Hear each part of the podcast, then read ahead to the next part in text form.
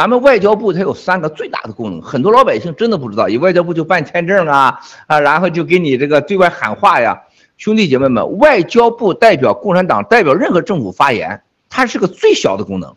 你看到了，它代表着一个国家的最好的形象。他穿的衣服是国家的民族服装，是国家的形象。他讲话礼节，他的身体语言，他全世界个共同的外交语言。他说话的带出的信息，公开的信息，都代表一个国家的官方的一个立场。这是每个外交部都有的，就是它是代表官方的立场、国家的民族的形象和对国际事件的态度，它有一套专用的，这是你看到的。还有签证、公民保护，这是最简单的。它有两个最特殊的功能。第一个功能，外交部是真正的一个国家对外的合法的情报部。你不要说中共国，美国派出的情报人员到大沙洲是最多的，一个北京，一个香港加一起将近一万人。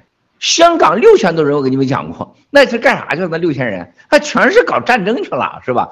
最重要的东西就是情报，合法的情报。所以他有武官呐、参战呐、文化参战呐、上层，呃，都是假的，全都是情报。这是明面的，更有一个隐形的，还有一个安叫什么武官呐、安全官呐，看上去是表面的，事实上全部都是绑架、抓人、杀人，合法的杀手，哪国都有。没有一个国家没有的，开启者是美国和英国，但它不是中共国，咱有啥得说啥啊。所以大使馆就是代表国家的国土，大使馆的土是跟国家兑换来的，这个国土这个土地上就是我的国家的国土，它就是战争，它就是代表国家意志的，这个你不用任何有点怀疑。所以共产党在外面干啥事，很多人骂你这是无知的，你哪国都干的比中国国不少，那俄罗斯就更夸张了，俄罗斯在各国的土地办个城。只有俄罗斯大使馆在中国的二环里边办个城啊，那各国毛泽东那个当时要去这个德国大使馆两次被拒绝，你不能来，就不让你去，那不是开玩笑的。所以说第二个功能是情报，情报，情报啊。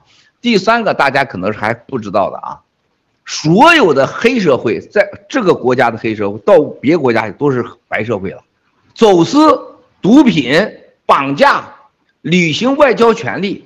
啊，把这个人怎么弄回去？你知道进人大使馆，你不能动了。就像那个瞎子叫什么陈什么成一样，他就玩这个游戏嘛。就是反正到美国是跟那个当年民主民运，我说过林强抓了以后送到机场说再见了啊，林强去美国吃牛排喽。哎呦，林强也傻了，说这孙子我在党内想办法弄出去，以为搞民主去了。他说对着美国飞机过去，我要吃牛排去喽。就是因为美国人把他送走，你是不能碰的。这叫外交包、外交飞机，这是合法的黑社会的白白社会。